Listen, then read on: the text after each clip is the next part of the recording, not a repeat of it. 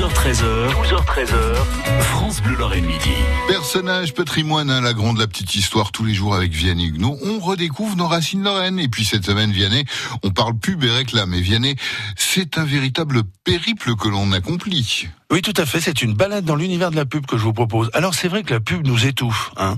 Elle nous étouffe aujourd'hui. Mais ce serait dommage de l'interdire, comme certains le suggèrent, car la pub, qu'elle soit sonore, visuelle ou écrite, c'est d'abord de la création. Et parfois, c'est de la belle création, de la grande créativité. C'est comme tout. Il y a du bon, il y a du moins bon. Le moins bon, c'est probablement les résultats de cette étude de l'Observatoire des slogans qui nous dit que la pub, en gros, utilise 50 mots. Alors par exemple, faire, prix, bon, nouvelle, meilleur. Et notre monde internetisé a accentué cette pauvreté linguistique puisqu'on fonctionne avec des mots-clés qui marchent ou qui marchent pas. L'Internet a contribué, c'est clair, à accentuer l'abandon de la langue française.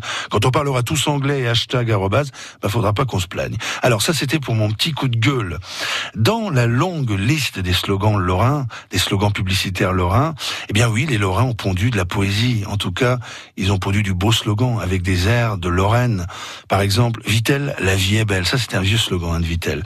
Clairefontaine, vous savez, les papeteries vosgiennes, donnez vie à vos envies. Et puis, ils ont pris ce slogan, l'avenir, c'est à vous de Les couettes dodo, vous savez, fabriquées en Moselle, tout un monde de douceur. On reste en Moselle avec Mephisto. Marcher, c'est vivre. Et c'est si vrai. Et puis voici encore le fromage président, qui n'est pas une marque Lorraine, mais qui est fabriqué en Lorraine, qui est fabriqué à Corcieux. Leur slogan, parce qu'on ne plaisante pas avec le plaisir.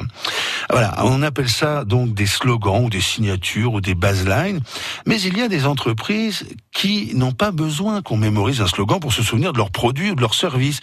Et le plus bel exemple, c'est quand même l'entreprise Les Suceuses de l'Est, qui est basée à Voipy. Alors suceuse, dans le jargon des bâtiments et travaux publics, c'est comme ça qu'on appelle les machines aspiratrices excavatrices. Mais suceuse, pour la plupart des gens qui voient les fameux camions roses, c'est une toute autre sorte de travaux, pas publics. Si bien que les camions sont sans cesse photographiés et circulent sur le net. C'est ce qu'on appelle un coup de maître en publicité. Alors juste un petit mot pour finir sur les collectivités euh, qui font leur pub aussi. Et là aussi, on a le pire et le meilleur.